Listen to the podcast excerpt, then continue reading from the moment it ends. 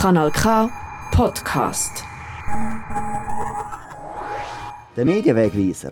Das ist die Sendung, die hinter die Schlagzeilen schaut. Das sind die Themen. Ja, der Medienwegweiser mit grossen Geschichten manchmal und äh, mit kleineren und mittleren und Geschichten aus dem eigenen Haus. So gern. Heute ist es ein bisschen ja, eher das Zweite, wobei man die Stimme auch könnte kennen von den Nachrichten von Argovia oder Radio 24 und so weiter und so fort. Ähm, bei uns macht Mary vor allem Vorstandsarbeit. Wir wollen sie jetzt ein bisschen genauer kennenlernen in dieser Stunde.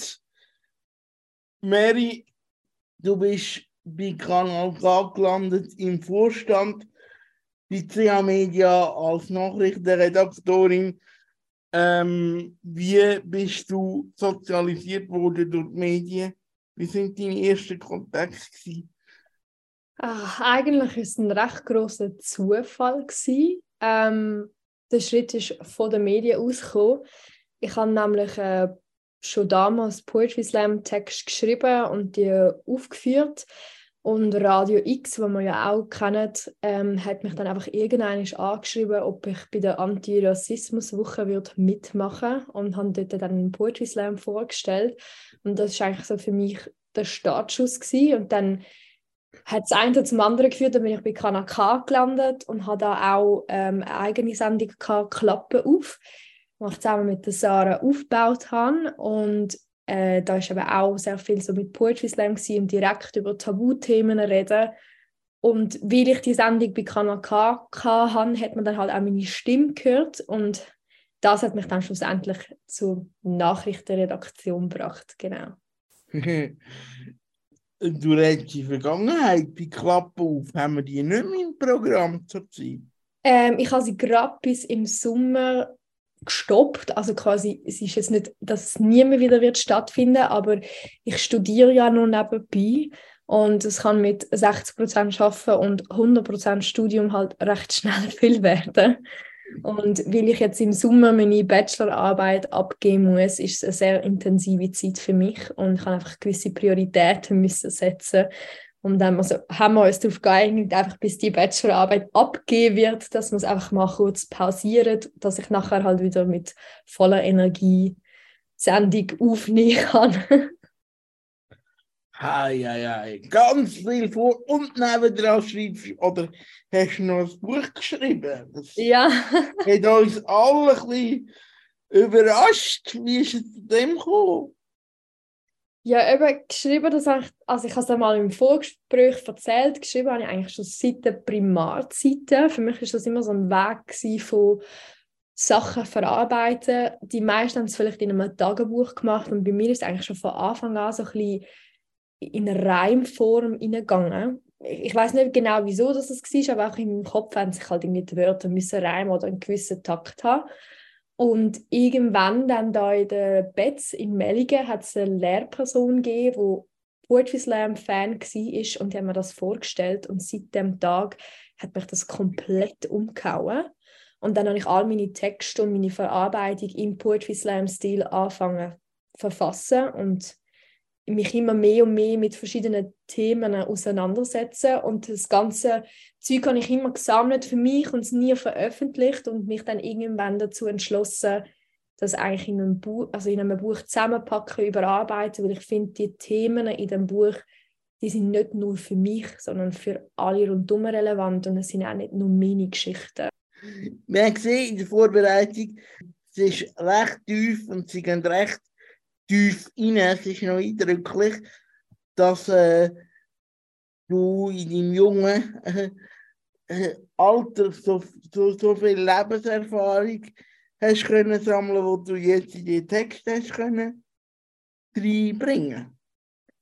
Ja, also ich würde sagen, zum einen das Pech, aber auf der anderen Seite wieder Glück. Äh, ich habe auch mal in, in unserer Sendung offen darüber geredet. Ich hatte mit 16 meinen ersten Tumor auf dem Eierstock und habe eigentlich recht schnell müssen lernen, dass es nicht immer einfach ist und nicht immer Wunschkonzert.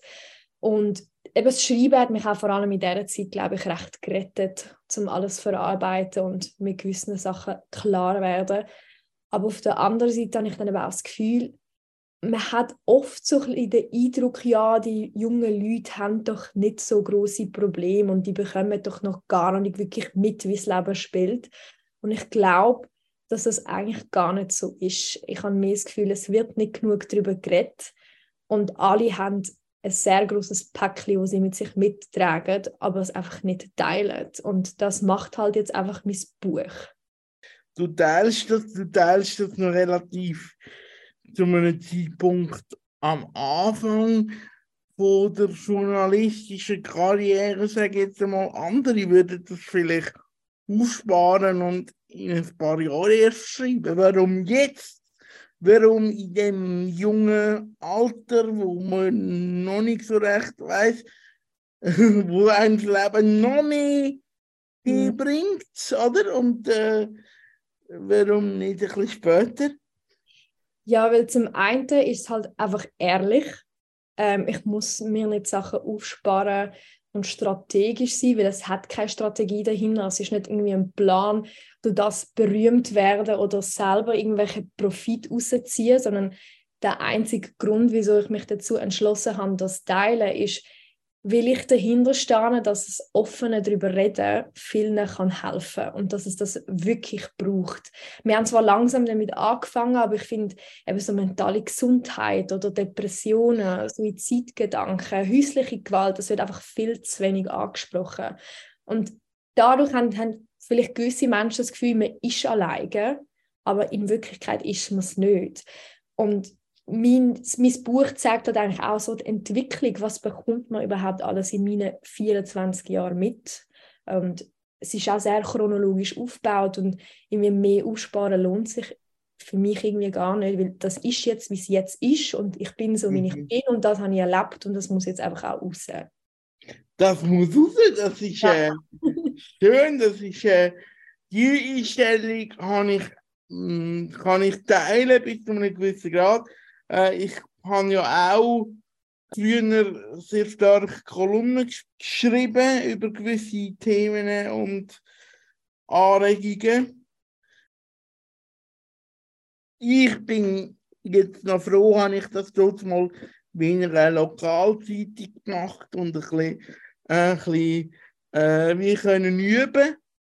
Und dann vielleicht später mal gibt es ein ganzes Buch, wo man dann auch einem größeren Publikum kann äh, zur Verfügung stellen. Jetzt bei dir ist es gerade ein Buch geworden, aber noch nicht so auf grosser Flamme gekocht, oder? Also, oder wie muss man sich das genau vorstellen? Wie bist du an der also, Bestellung dahin? Ähm, ich bin nicht unter einem Verlag, es ist eine Selbstpublikation. Ähm, das hat aber auch so seinen Grund, bei Poetry Slam ist es halt einfach wirklich so, man muss Kritik einholen, man braucht Feedback. Und damit du Feedback bekommst und du dich verbessern kannst, musst du das Zeug auch mal zeigen. Du musst einfach wagen, rausgehen und das mal vorlesen oder jemandem zum Lesen gehen und Feedback einholen.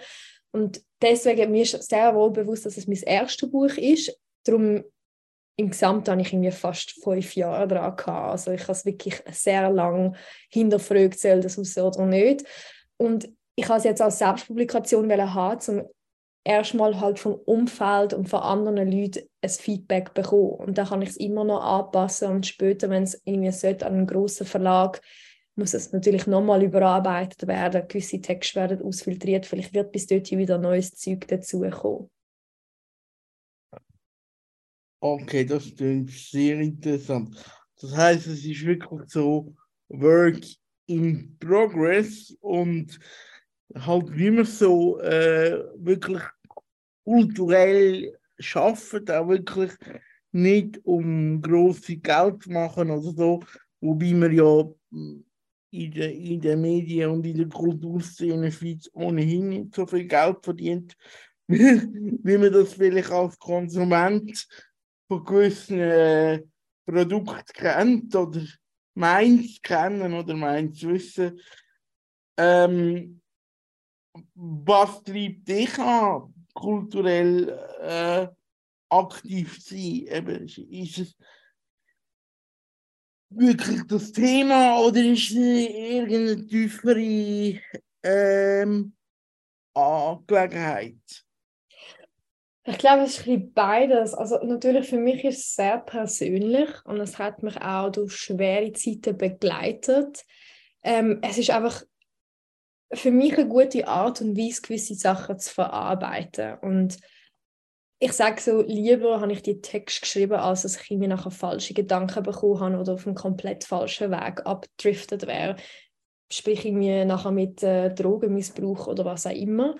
Und wenn ich gemerkt habe, dass für mich so die Art Kunst, und das kann auch Musik sein, das muss nicht unbedingt Schreiben sein, aber dass man es halt irgendwie auf eine künstlerische Art verarbeiten kann, das ist eine Art Selbsttherapie. Und es hilft einem auch, um sich selber ein bisschen Sachen bewusst zu werden. Und meine Hoffnung ist dann halt auch, dass es vielleicht anderen Leuten hilft. Vielleicht findet man sich eben in gewissen Texten wieder. Oder vielleicht verliert man sich auch in gewissen Texten. Oder findet irgendwie, ah ja, das habe ich mir auch schon überlegt, boah, ich bin gar nicht allein, oder nein, das habe ich mir nicht überlegt, aber das ist eigentlich genau gut gesagt.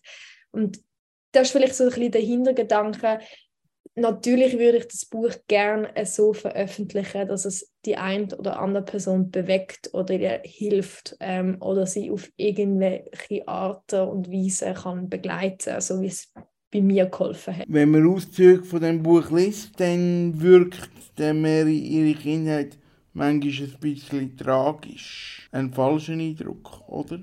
Ja, also ich, ich, bin, ich hatte eigentlich eine wunderschöne Kindheit gehabt und äh, das wollte ich mir auch gar nicht verneinen, nur weil ich ein paar Schicksalsschläge hatte. Also mir geht es auch gut, ich hoffe, das merkt man auch.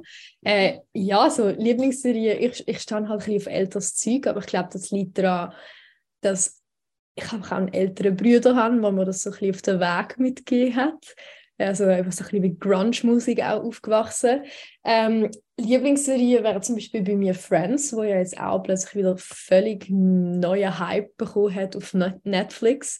Das haben ja irgendwie noch meine Eltern in Jugendzeiten geschaut und äh, das gute alte Gilmore Girls.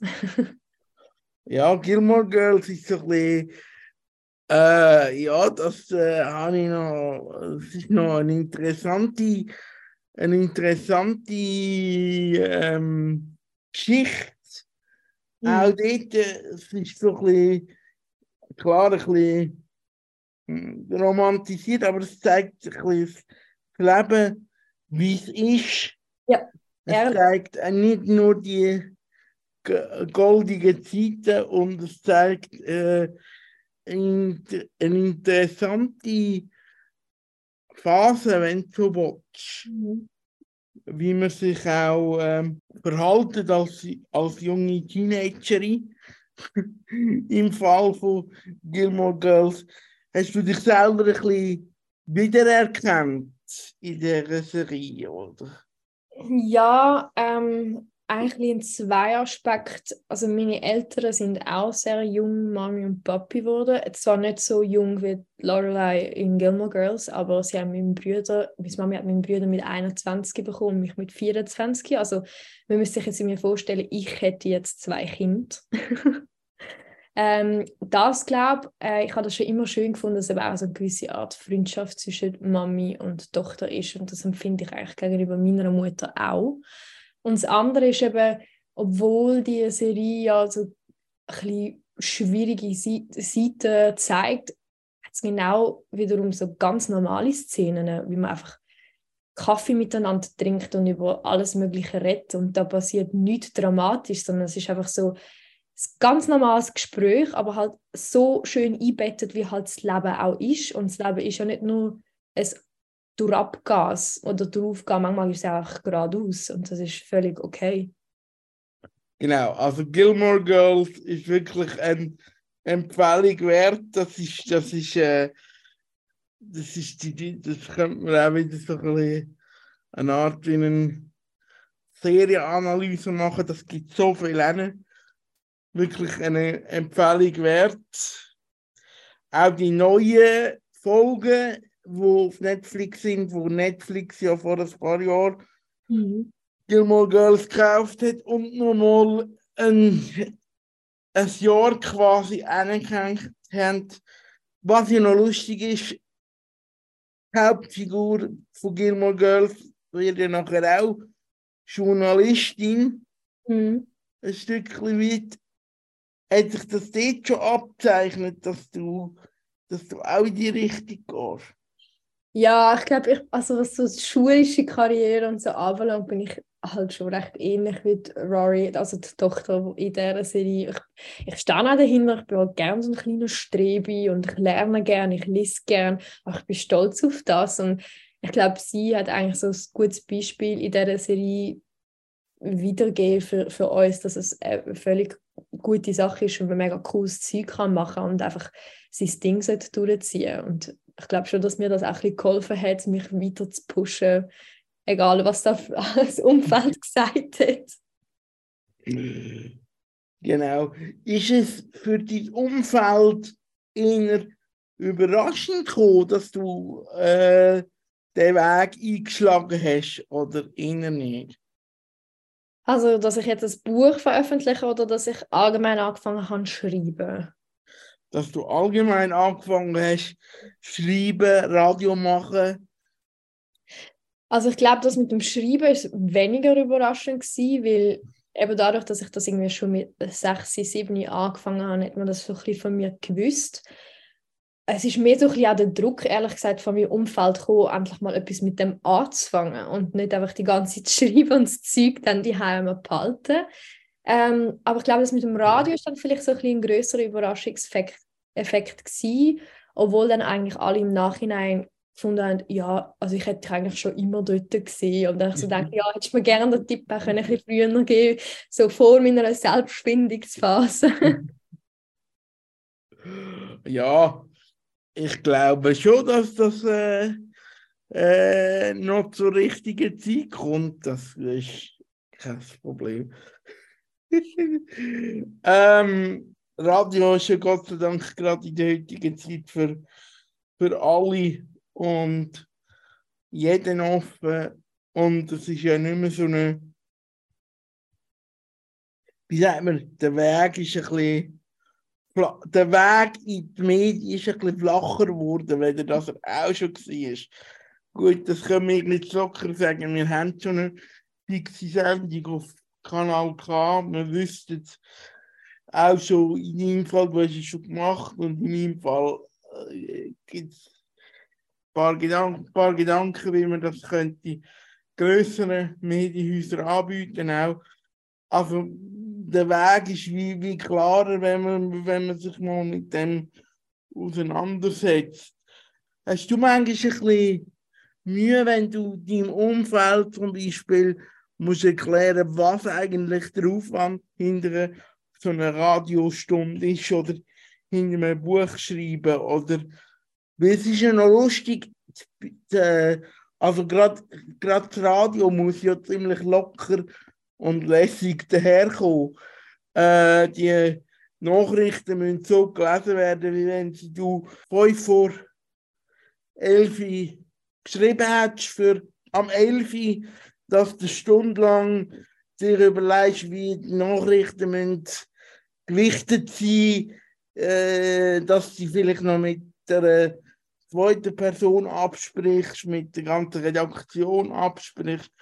Das kommt ja dann wie nicht zum Tragen. Die ganze Vorbereitung kommt ja dann wie nicht zum Tragen für, äh, für die Konsumentinnen und Konsumenten. Wie gehst du mit dem um? Ja, also ich habe jetzt ehrlich gesagt noch nie irgendwie so einen, negativen Kommentar bekommen, also ja, das ist schon gar nicht aufwendig oder so. Ich bin eigentlich fast froh, dass das Radio nur übers Gehör geht, weil zum Glück wissen die nicht, wie nervös dass ich sein kann oder wie fest, dass ich mir da einen im Studio abschwitze, wenn ich jetzt die News einfach muss aufgenommen habe, ohne Fehler. Ähm, aber ich glaube schon, dass so im Großen und Ganzen der Aufwand unterschätzt wird. Eben wie auch bei uns jetzt bei Kanal K, wenn man eine Sendung macht, man weiß irgendwie, aha, okay, man hat jetzt einen Slot von einer Stunde. Aber das ist ja nicht, man läuft einfach rein, nimmt es auf und läuft wieder raus. Also die ganze Vorbereitung mit Leuten rausfiltrieren und ähm, die richtigen Fragen vorbereiten und Recherche. Also das ist ja, je nachdem, was für ein Thema hast, das kann auch ein Aufwand von mehreren Tagen, mehreren Wochen sein. Und ich glaube, das ist den Leuten halt nicht bewusst. Aber ich sage das halt eigentlich auch offen und ehrlich. Also wenn ich jetzt irgendwie Gäste in der Sendung hatte, habe ich so meinen Slot gehabt, wo ich gewusst habe, okay, bis dorthin muss ich Zusagen haben, bis dorthin muss ich mit ihnen die Fragen besprochen haben und, und, und. Und ich glaube, dann merken sie schon, dass das Zeug auch gefordert wird, weil wir das einfach brauchen als Medienschaffende. Ja, das Bewusstsein für gute Medienprodukte, wo nicht bei allen Leuten vorhanden ist, um das geht es in der nächsten Frage. Radio für ganz viele Leute einfach ein, ein Begleitmedium ist, oder? Wie, Ja. wie, wie gehst du mit dem um? Also, ähm, mich haben schon Leute angesprochen, ja, du bist eine gute Einschlafhilfe, seit ich mit meinem Produkt auf Spotify bin, oder? Habe ich gefunden. Ja. Ist vielleicht nicht unbedingt das, was man hören wenn wir wirklich, äh, wie wir zwei jetzt auch eine Botschaft haben, eine Geschichte zu erzählen haben. Äh, jetzt du vielleicht nicht unbedingt beim Radio, mal beim Kanal K auch, aber genau. Also, äh, ja. Ja, das, also, das muss ich sagen, also den Satz habe ich ehrlich gesagt auch schon gehört. Ähm, ich glaube, es ist halt einfach so, man muss sich bewusst sein, dass sich halt einfach wirklich die Medienlandschaft auch immer wieder verändert und je, also jedes Mal, wenn eine neue Generation wieder dazukommt, wird sich das auch wieder ändern. Das ist etwas, was wir gar nicht können verhindern Die Frage ist halt nachher so ein bisschen, was macht man mit dem? Also man kann natürlich sich das so einen Spruch mega negativ zu Herzen nehmen, äh, was sehr schade ist, dass so etwas kommt, weil eben der Aufwand für uns doch groß ist. Auf der anderen Seite, wo das Radio das Begleitmedium ist, ganz aussterben wird es nicht. Und da stehe ich auch dahinter. Und dann ist es doch irgendwie schön, wenn man sich auf die Leute kann konzentrieren kann, wo man weiß, die hören einem und bekommt dann eben das positive Feedback. Und dann muss man sich überlegen, was mache ich anders oder was mache ich jetzt zusätzlich, um die Leute weiterhin abholen. Und da liegt eigentlich schon ein bisschen der Ball bei uns. Man muss sich halt einfach immer wieder der wechselnden Medienlandschaft stellen und sich mit dem auseinandersetzen und halt Anpassungen vornehmen. Auch wenn es nicht einfach ist. Aber ich glaube, ausprobieren ist da extrem wichtig und eben auch wieder ein Feedback von anderen Leuten holen, äh, was man da ungefähr könnte machen oder bringen. Gut, ich habe manchmal ein bisschen das Gefühl, ja, wenn du unbewusst weiterläufst, dann ist ja das gut. Weil äh, dann gehen äh, die Botschaften mehr ins Unterbewusstsein. ja. Ja, jetzt äh, ein Buch relativ privat und trotzdem äh, wird es eine Öffentlichkeit geben. Du wirst auch eine, eine Veranstaltung machen, wo du Freunde, Bekannte einladest in, in Meldungen. Was, was, was, was ist das für, für dich ein, ein erster Schritt für auf die Bühne? Weil mit Poetry Slam könnte man ja auch äh, auf die Bühne gehen. Das wäre eigentlich der normale Weg. Also den Weg bin ich auch gegangen. Äh, 2019 bin ich bis in die nationale Ausscheidung gekommen, also ins Finale. Okay. Und die Texte, die ich eben beim Wettkampf dabei war, die sind auch im Buch drin. Äh, nachher halt Pandemie gekommen, oder? Hat es allen ein erschwert. ähm, ja, aber jetzt eben das, das Buch veröffentlichen und die Lesung ist für mich eigentlich ein bisschen so ganz direkt gesagt ein Nacktmachen. Weil es sind halt schon persönliche Texte, äh, darum habe ich auch so lange gezögert mit dem rauszugehen. Ähm, aber in der kreativen Szene braucht es halt einfach auch Mut. Man muss es einfach machen. Und auch, also ich habe ja auch mit meinem Bruder schon ein paar Konzerte zum Beispiel gegeben, wo man Poetry Slam Text in Lieder umgewandelt hat. Das ist ja genau das Gleiche. Du gehst auf die Bühne, du hast Angst, du bist nervös, du weißt nicht, wie die Leute darauf reagieren. Die Fehler können passieren, man holt sich das Feedback ein. Und ich glaube aber, egal ob das jetzt extrem gut kommt oder nicht, ich werde können sehr viel daraus lernen und für mich selber mitnehmen und es verbessern für meinen zukünftigen Weg. Ich glaube, das ist die, die, die richtige Einstellung. Ähm, so ein bisschen Erfahrungen im Poetry Slam gemacht. Ähm, und Erfahrungen im Radio machen und Erfahrungen im Schreiben und Erfahrungen im Nachrichtenlesen. Das ist ja noch extrem viel von der von kulturellen, wie sagen wir, von der kulturellen Möglichkeiten, die du schon hast können abdecken in deinem jungen Alter. Oh je, ich mache mich jetzt extrem alt irgendwie. Ähm, aber wo zieht es dich hinterher? Das ist eine schwierige Frage im Fall. Also das darfst du, glaube ich, allgemein nie Uni-Studenten fragen, was sie nachher mit ihrem Leben anfangen. Ähm, ja, also ich bin halt schon immer ehrgeizig und habe irgendwie, glaube zu viel auf Ma aufs Mal schon machen und alles ausprobieren. Das ist so ein das Problem von mir und dann übernehme ich mich, aber etwas abgeben wollte ich dann wiederum nicht ich weiß auch, dass ich mich jetzt im Moment in der Medienlandschaft wohlfühle. Also ich werde sicher beim Radio ein bleiben. Und das Schreiben würde ich, also ich habe jetzt nicht vor, irgendwie das Schreiben als Hauptberuf machen. Das ist in erster Linie immer noch eine Therapie für mich. Wenn ich das nebenbei kann machen kann, ist das für mich wunderbar. Wenn ich noch Leute damit kann erreichen und berühren, umso besser. Aber ähm, ja, ich glaube schon, dass ich jetzt also ich fühle mich wohl so beim Radio. Ich glaube, dass ich jetzt erstmal da bleibe und meine Bachelorarbeit kann abgeben und dann kann man ja noch weiter schauen. Du sagst ja, ich bin jung, es kann noch so viel passieren. Genau. Und die Radiobranche in der Schweiz ist auch wirklich, eben, man kennt sich, man schätzt sich. Mhm.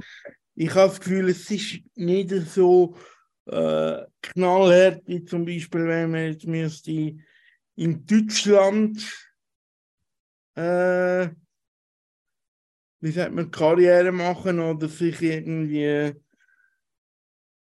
verhalten zu gewissen Medienfragen.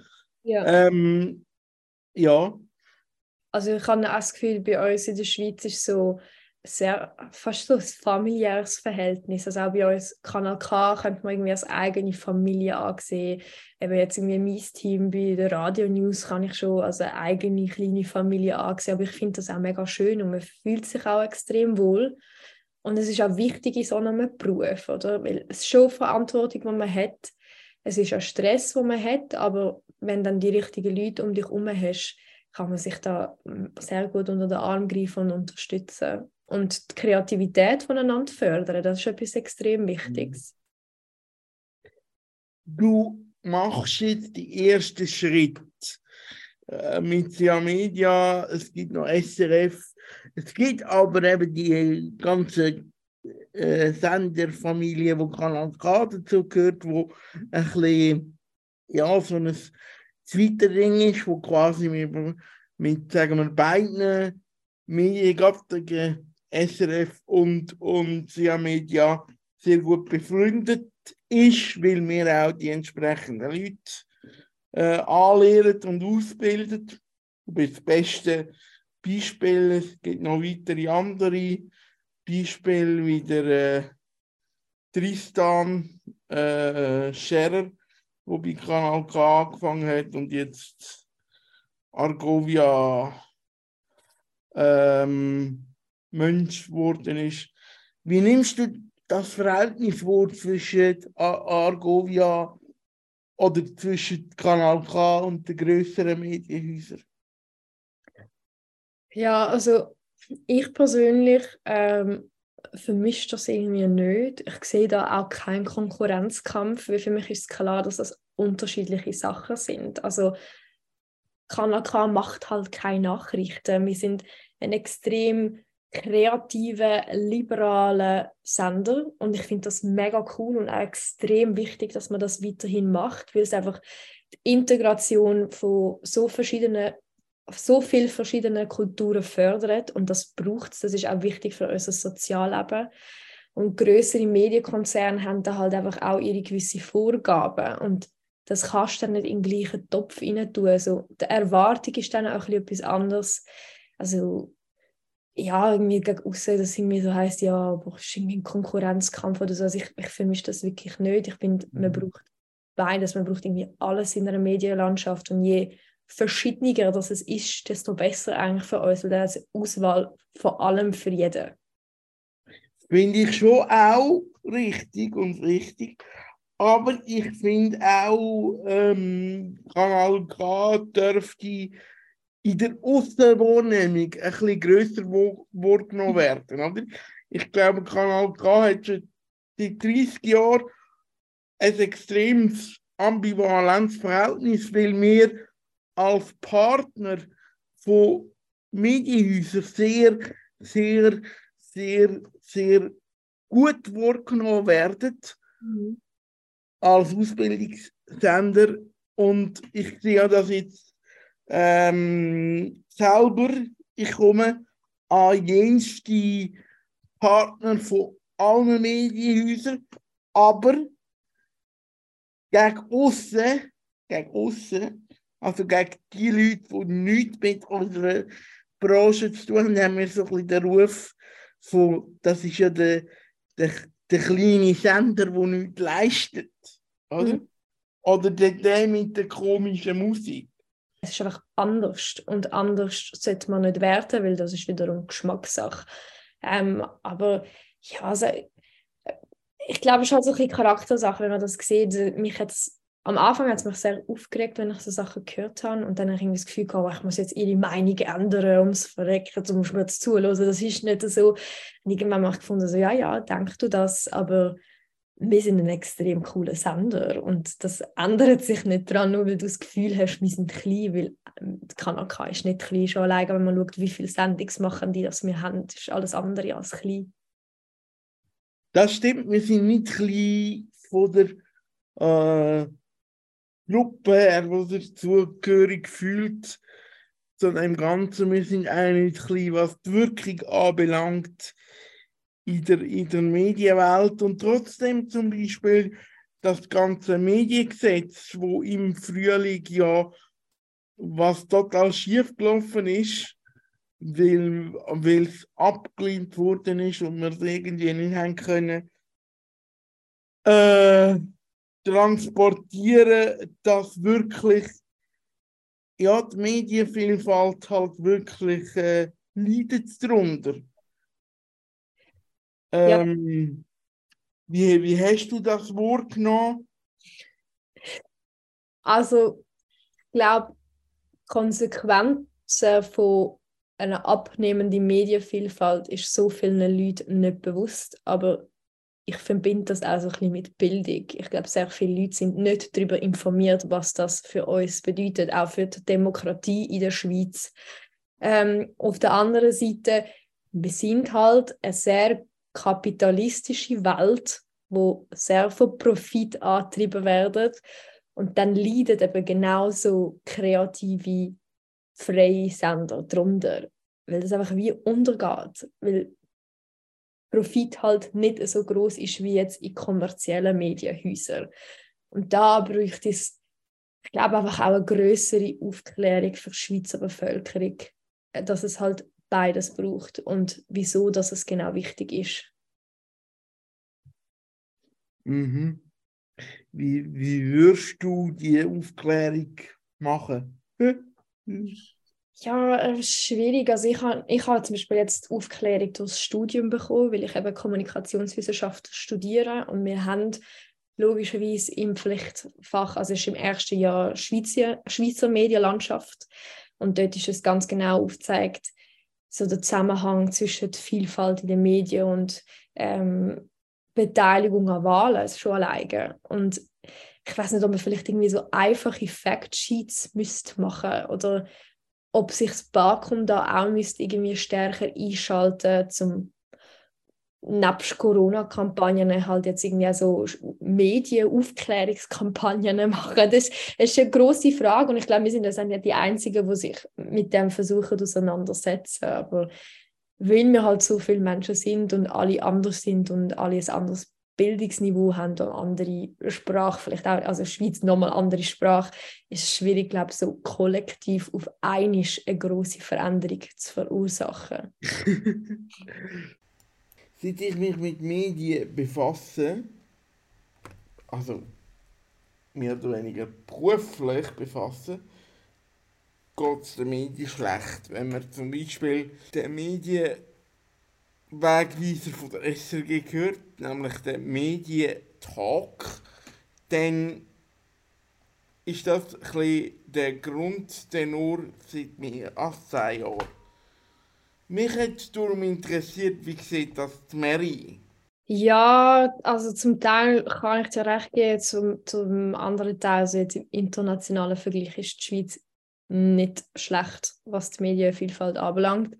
Und die regionalen darf man halt nicht vergessen, also auch wenn es von grossen Medienhäusern quasi mal einseitiges Mantel miteinander hat, die regionalen Nachrichten sind halt doch sehr vielfältiger als auch in anderen Ländern. Also es ist so wie ein Ja und Nein. Und ich glaube, das ist einfach also eine Entwicklung, die man weiterhin müsste beobachten was da passiert. Genau, ich finde es sehr, sehr spannend und interessant, wo, was, äh, was geht in der Medienwelt und in der Mediengeschichte. Ähm, auf der einen Seite würde ich darum ganz gern bei Kanal K bleiben. Und auf der anderen Seite, wenn ich jetzt mal ganz so ein längerfristig schaue, für meine nächsten Projekte, ähm, müsste ich vielleicht auch mal schauen, dass es äh, weitergeht. Was hast du das Gefühl, wie kann ein Projekt wie jetzt mein Projekt, wie könnte man das finanzieren? Oder wie können wir allgemein für, für ein Medium wie Kanal K halt doch ein eine größere finanzielle Basis bringen? Ich glaube, ich bin einfach ein bisschen die falsche Person, um da Auskunft zu geben, weil ich habe weder BWL noch Marketing studiert. ähm, darum könnte ich wahrscheinlich so auch so ein bisschen Tipps geben, die wahrscheinlich auch nicht viel nützen. Ähm, ja, es ist halt immer das Gleiche, so die ewige Sponsorensuche, oder? Und dann irgendwie begründen, wieso das genau mir das Geld sollten bekommen und andere nicht und was hebt dich ab. Äh, ja, nein, also ich kann da ehrlich gesagt nicht eine gescheite Antwort geben, weil ich einfach hm, kein Hintergrundwissen habe, wie man das könnte angehen Okay, zurück zum Buch dem Fall. Wie hat im Buch ihre Herkunft aus zwei Ländern, wo sie belastet hat, offenbar, wie folgt in einen Poetry Slam Text eingepackt und mir via WhatsApp-Nachricht geschickt. Ich bin überall Ausländer, das ist nun mal so. Ich bin hier geboren, doch die Wurzeln sind anderswo. Für mich jedoch dort nicht wohl und kennen tue ich weder den Brauch noch die Sitten. Ich kenne also alle Richtungen, aber niemals die Mitten. Dafür kann ich zwei Sprachen, jedoch keine perfekt. Hab das Fleißigsein vom Schweizer und den Respekt. Hab das Lebensfrohe und Lockere vom Serben, bin laut und direkt.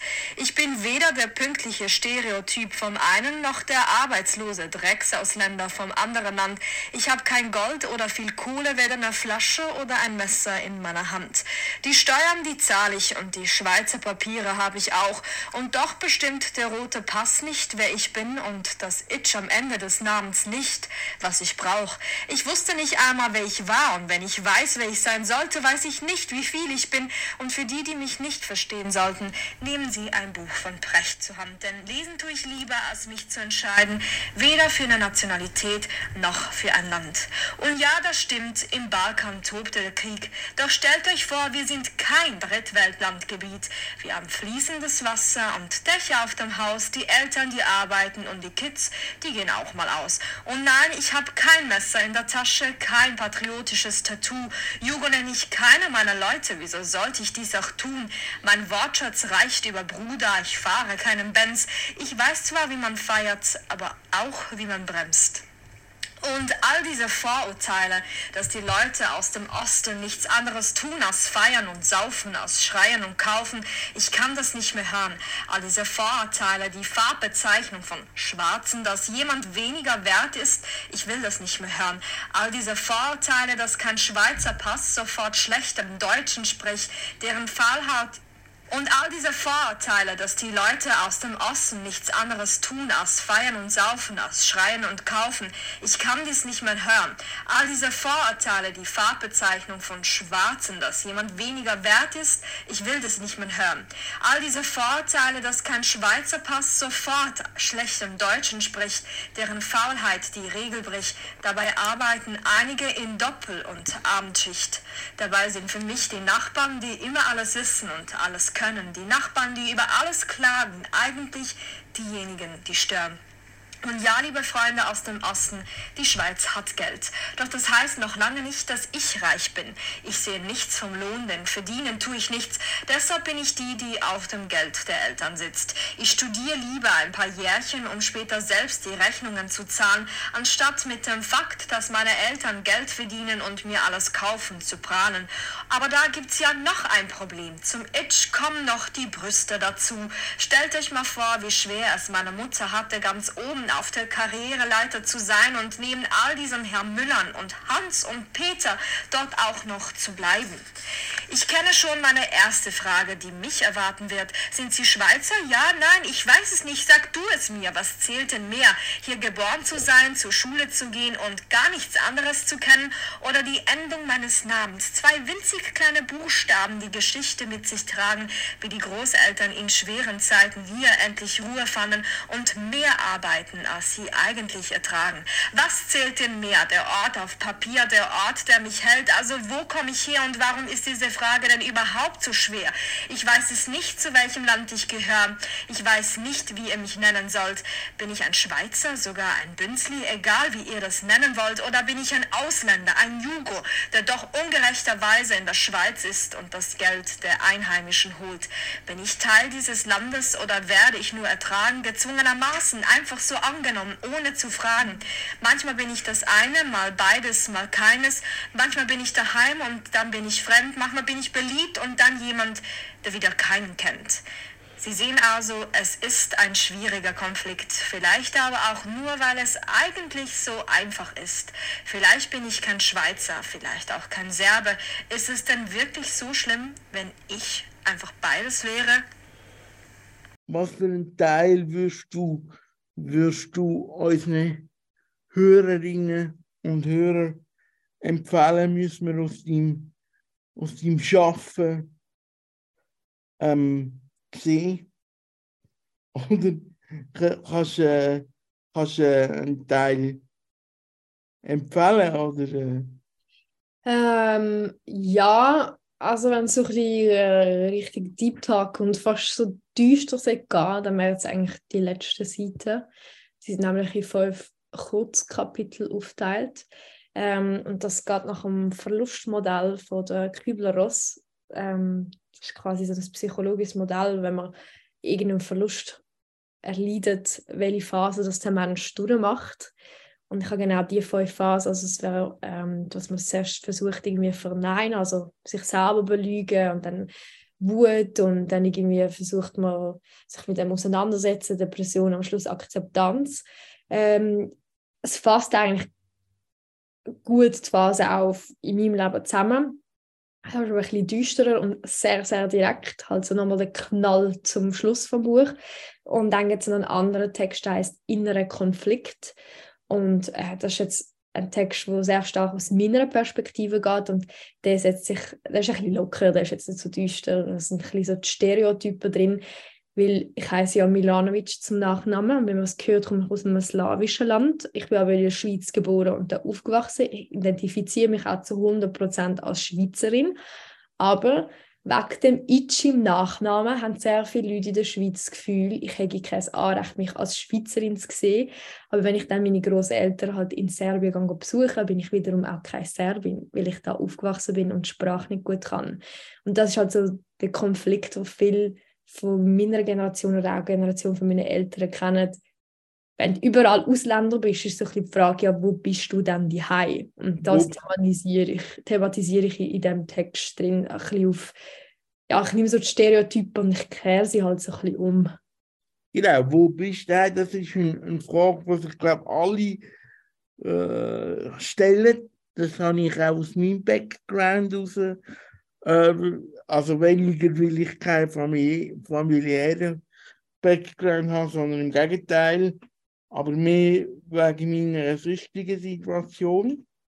Ich ähm, fühle mich zum Beispiel bei Audiomitarbeitern, bei Radiomitarbeitern aller Art sehr daheim. Ich kann, kann mit allen ein richtiges Gespräch führen äh, was äh, bei der Behindertenwelt, und das ist jetzt eine heikle Aussage für mich, nicht immer so ist. Genau, das ist ein bisschen, ein bisschen das, was ich, was ich auch spüre. Hast du denn, so wie du das erzählst, ähm, wirklich so äh, Erfahrungen gemacht, dass man dich als, als Mensch ja nicht ernst genommen hat oder sogar rassistisch behandelt hat. Ja, absolut. Und also ich finde es auch extrem traurig, dass es heute noch stattfindet und dass wir, eben dass meine Generation, dass man sich mit, mit 24 schon so etwas hat müssen aussetzen lassen. Und also für mich ist das irgendwie auch nicht debattierbar, ob das jetzt gut ist oder nicht. So, Rassismus hat einfach keinen Platz. Fertig. Etwas anderes kann man nicht behaupten. Aber die Stereotypen, die sind halt verankert. Ähm, halt auch aus historischen Gründen. Bei gewissen sind die Stereotypen auch vielleicht zugetroffen, hat es halt natürlich verstärkt.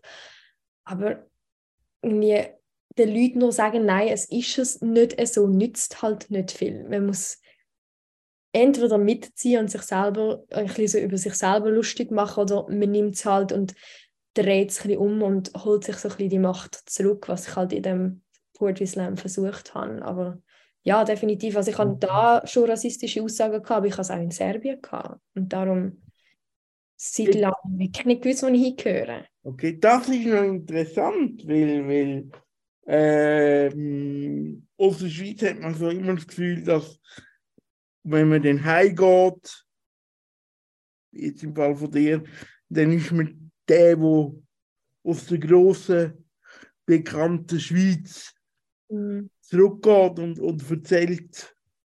Oder ist jetzt das auch wieder so ein Klischee, das nicht zutrifft? Ja, absolut, weil für mich gibt es ja kein Zurückgehen. Ich bin ja da geboren und da aufgewachsen, also ich kenne ja nichts anderes. Und also ich muss sagen, ich rede Serbisch auf dem Niveau wie Französisch. Also das mache ich, ich sage einen Satz und man hört das direkt raus, dass ich nicht von dort bin.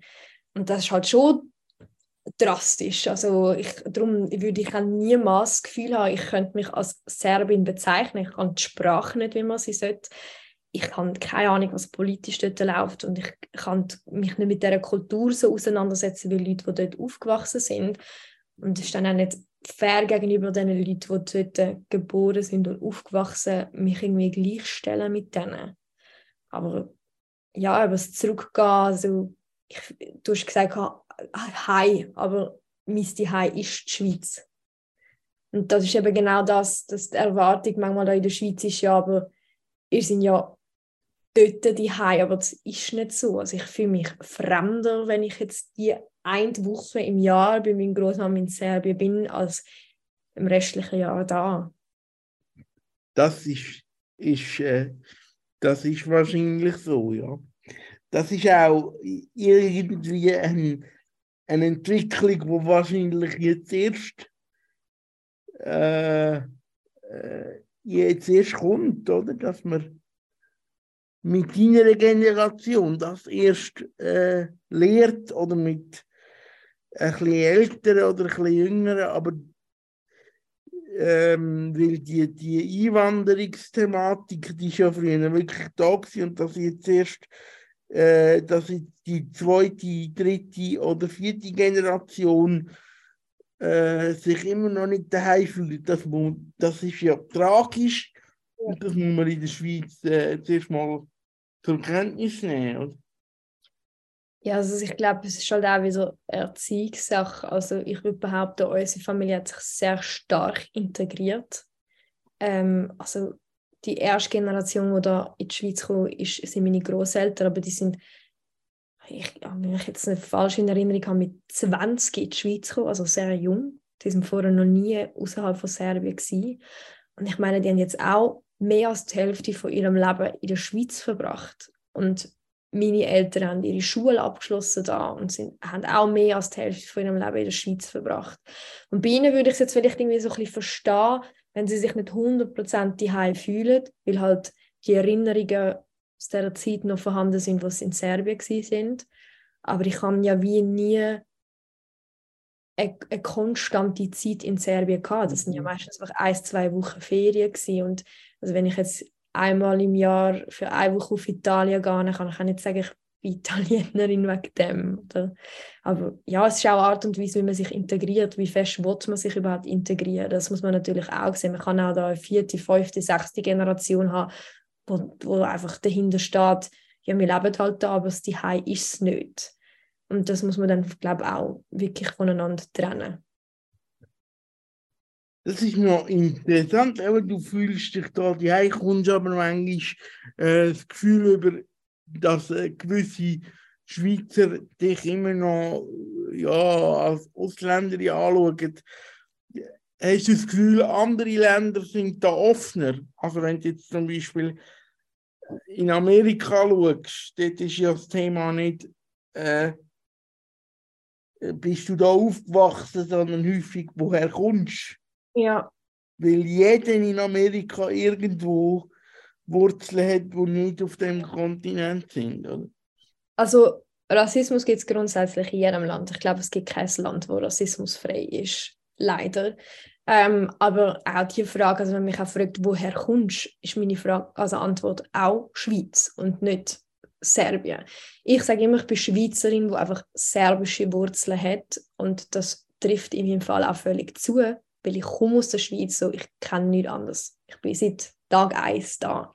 Und ähm, ja, also, also nachher kommt so der Kommentar wie, ja, aber hey, du kannst ja nicht aus der Schweiz kommen, wenn ja Itch zum Nachnamen heisst. Und ich sage, aber was sagen zwei Buchstaben aus? Also ich meine, den Nachnamen könnte ich jetzt die nächsten 100 Jahre weitergeben und die sind deswegen jetzt irgendwie nicht gleich fest selber wie Leute, die dort aufgewachsen sind. Ja, ja also das äh, kann ich nur unterschreiben. Finde ich wahnsinnig eindrücklich, dass du das mit mir teilst jetzt an der Stelle. Und wir hoffen, die richtigen Botschaften zu den richtigen Leuten gekommen sind. Ja, aber manchmal müssen es auch zu den falschen Leuten. Das braucht es halt auch, oder? Eben, die richtigen Leute sind ja die falschen in dem Punkt. Ich hoffe nicht, dass äh, viele Leute eingeschlafen sind unterdessen. Und wenn ja, dann äh, ja, gehen unsere Botschaften ins Unterbewusstsein bei diesen Leuten. Oder in den Träumen. Kann auch sein. Genau. Dann wünsche ich dir alles Gute auf deinem weiteren Weg. Und äh, mir wird sich äh, ja, weiterhin gesehen bei Kanal K, vielleicht ja. einmal wieder on air zu irgendeinem Projekt, irgendeine interessante Geschichte, die wir miteinander machen. Genau. Ja, danke vielmals, dass ich da sein und ähm, ja, meine Geschichte teilen. Finde ich stark, dass du das gemacht hast. Genau. Ein Thema, das mich nach dieser Woche besonders interessiert, bei aller Tragweite und Tragik, wo in den letzten Wochen in den News rund um CS drin sind. Was ist das für ein Gefühl? Also weltbewegende News, wo man weiß, sie gehen in die Geschichte ein, tatsächlich zu verkünden. Ich glaube, grundsätzlich ist es für uns genauso nervenaufreibend und äh, schockierend äh, wie für alle anderen. Also es ist jetzt nicht irgendwie, dass wir vorab Informationen hatten. Ähm, mich hat es eigentlich ziemlich aus der Bahn geworfen, weil ich ja halt auch nicht lang im Radio schon fest angestellt bin oder in dieser Welt unterwegs und ich habe gar nicht gewusst, wie man so richtig mit Krisen umgeht. Also beispielsweise, ich bin auch nicht dabei gewesen, wo der Ukraine-Krieg ausgebrochen ist. Ähm, also dabei gewesen im Sinne von, dass ich in der Redaktion geschafft habe. Und das ist für mich so eine erste nationale Krise gewesen. Ähm, und deswegen ist es für mich umso mehr nervenaufreibend gewesen. Und ich bin dort drin gesessen und ich habe eigentlich nur gehofft, dass es mich nicht zu fest mitnimmt. Also im Sinne von, dass jetzt nicht zu viele Nachrichten auf einmal einprasseln, dass nicht zu viele Fragen gestellt werden, weil ich natürlich da auch nicht ähm, einen grossen wirtschaftlichen Hintergrund habe. Ich kann selber müssen mich einlesen und herausfinden, was hat das jetzt Ganze überhaupt für Konsequenzen, was heißt das jetzt genau, ähm, wer sind die zuständigen Leute, von denen geredet wird, was sind die Abkürzungen, die man jetzt die ganze Zeit in dieser Meldungen gehört und und und. Ähm, es ist eine sehr angespannte Situation gewesen. Es sind alle ziemlich gestresst gewesen, ähm, am Umsäckeln. Ich habe einfach versucht, so gut wie es geht, ruhig zu bleiben und auf die erfahrenen Leute zu hören und das Ganze so gut wie es geht zu berichten. Ähm, aber dann so, das ist die Geschichte von der Credit Suisse und wie sie erlebt worden ist am Nachrichtendesk von CH Media. Und das ist der Medienwegweiser hier von mir, Michael Küng. Habt's gut, macht's gut und bis zum nächsten Mal. So, für die Radiostunde brauchen wir jetzt noch ein bisschen Musik. Und äh, da bleiben wir doch gerade beim Thema. Es gibt doch da so ein Lied. Ihr wisst, glaube ich, alle, äh, was ich meine, wenn ich vom Zwergenland rede. Das ist konzipiert worden zu einem Zeitpunkt, wo schon mal eine Schweizer Traditionsfirma am Boden war wortwörtlich. Und der Treppenwitz ist ja, dass die damaligen Beteiligten auch jetzt wieder beteiligt worden sind. Sie sind nämlich dort mitschuld gewesen, dass Swissair untergegangen ist, die beiden Großbanken. Und sie haben nachher in dem besagten Lied bereits das Fett wegbekommen. Und man hat schon dort können ahnen, dass das Ganze nicht so gut kommt. Ich würde sagen, wir hören rein. Reinstechen, umschlagen, durchziehen runterlassen. Reinstechen, umschlagen, durchziehen runterlassen. Reinstechen, umschlagen, durchziehen runterlassen. Reinstechen, Höger in den Bergen, in den Büro hocken Zwerge, wo sie reden und sie tagen, wo sie Felsen Zwerge fragen, wo sie schlafen, wo sie träumen, schlecht in der Nacht. In den Kistchen, in den Tälern, suchen andere Zwerge Fehler, suchen Schuldige und Täter, suchen Zwergenland Verräter, suchen Fehler, wo die anderen haben gemacht hören, hören Liegen, unsere Flüger müssen fliegen. Rufen Zwergli Hand in Händli, in den blauen Übergewändli, mit den blauen Zwergenäugli. Auf dem Zwergenplatz. Oh, der Wirtschaft wird beraten, wer jetzt Zwergenland verraten. Ohne Kohle gibt's kein Monst. Noch eine Stange, Vreni, Prost. Stolze Heime zu Boden gebaut. Alles für die Füchse, für die Katz. Fehlt, die guten Geister, die Melker, die Mister sind hier Meister. Riesenlohn, wo alles wird pumpet, wer so bauert, der verlumpet. Himmel, Herrgott, Liebgott, Sterne abeinander. Wenn ihr noch wollt, umchatten müssen wir, denkt das Heime treten. Ruft der Oberzwerg jetzt oben, oben nachher von der Laube, mit dem neuen, teuren Besen in der Hand. Oh, wie schön der Zwerg kann reden. Was er sagt, bricht je jeder. Zwerge, sagt er. Zusammenhaben, zusammenwischen, zusammenstehen, zusammenkrauen, nicht versuchen. Einfach zusammen weiter bauern. Der Bauernstand weiss, was es geschlagen hat. Was es geschlagen hat. Hing im Ten gibt's Kaffeetrash. Zahlen bis zum nächsten Crash. Uli, lass den Gring nicht hängen. Vreni, bring ihm noch eine Stange. Und für mich der Sonntagsblick. Prost, Bananenrepublik.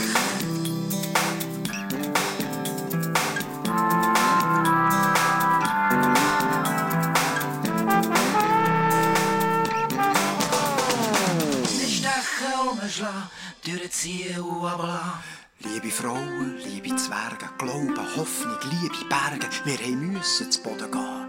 Jetzt zum Betten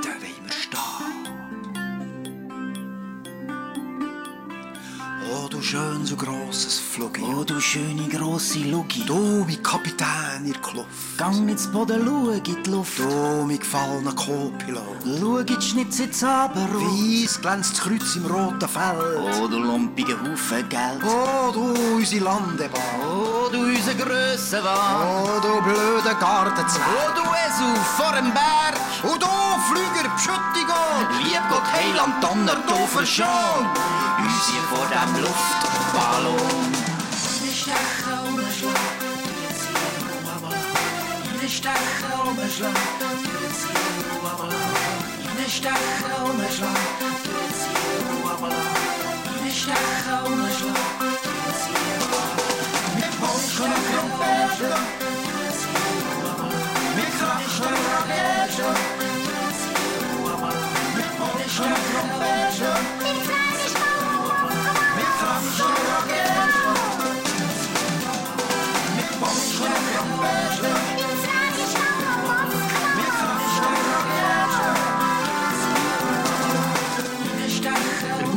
Weiss, was es geschlagen hat.